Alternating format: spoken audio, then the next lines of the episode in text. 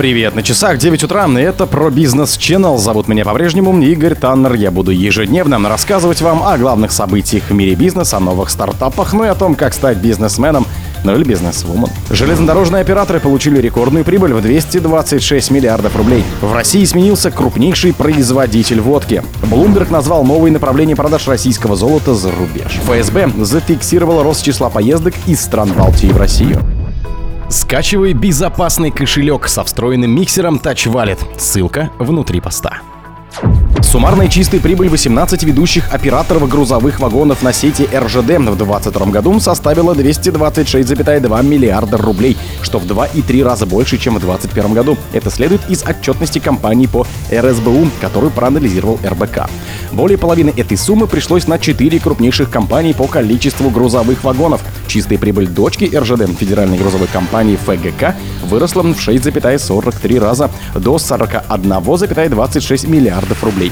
Первой грузовой компании ПГК Владимира Лисина в 1,75 раз до 38,38 миллиардов рублей. Из крупнейших игроков чистый убыток в прошлом году показала только национальная транспортная компания НТК, которая принадлежит крупнейшему в России угледобывающему холдингу СУЭК.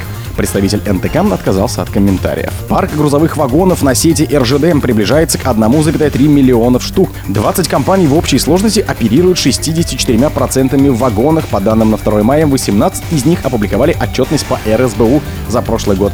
Пока не раскрыли данные Транссойл и первый промышленный оператор. Кроме ФГК, ПГК, Модум Транса и нефтетранссервиса, чистую прибыль более 10 миллиардов рублей показали еще 4 оператора. В 2022 году нагрузка на сети РЖД снизилась на 3 2,8% до 1,234 миллиарда тонн. Поставки крупнейшего вида груза каменного угля сократились на 4,6% до 354,5 миллионов тонн нефти и нефтепродуктов на 0,7% до 216 миллионов тонн.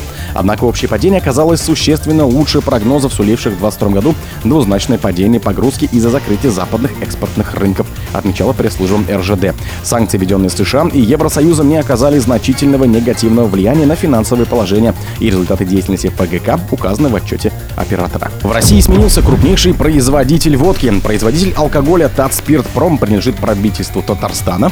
По итогам первого квартала 2023 года обошел Белуга Групп и занял первое место по производству водки в России. Со ссылкой на данных участников рынка сообщил коммерсант. В январе-марте Татспиртпром бренды Тундра, Русская валюта, Ханская выпустила чуть более 2 миллионов декалитров водки, что на 8% больше год к году. При этом Белуга Групп, Белуга, Беленькая, Мягков снизила производство водки на 11%. Общий выпуск водки в стране упал на 8%. Другие крупные игроки также сократили производство водки в январе-марте. В годовом выражении пишет издание. У алкогольной сибирской группы АСГ «Белая березка», 5 озер Хаски выпуск снизился на 16% до 1,33 миллионов дал. У ГК «Традиции успеха» Хортица на 21%. Русский стандарт «Зеленая марка Парламент» на 27% до 1,23 миллиона дал. Самым быстро растущим среди 20 заводов стал Калужский «Кристалл» где производство водки выросло на 71% до 346 тысяч дал. В Белуга Групп не предоставили комментарии изданию. Ранее в компании связали результаты первого квартала 2023 года с аномальными отгрузками в марте 22 на фоне политических событий. В Татспиртпроме отметили, что в первом квартале этого года рынок не рос из-за высокой базы 22 года и плохих показателей этого марта. У этого производителя прирост в категории произошел в основном из-за брендов Тундра и Хлебная. Их отгрузки выросли на 54 и 16% соответственно. Bloomberg назвал новые направления продаж российского золота за рубеж. После ограничений стран G7 и Евросоюза в отношении российского золота его продажей занялись десятки малоизвестных компаний.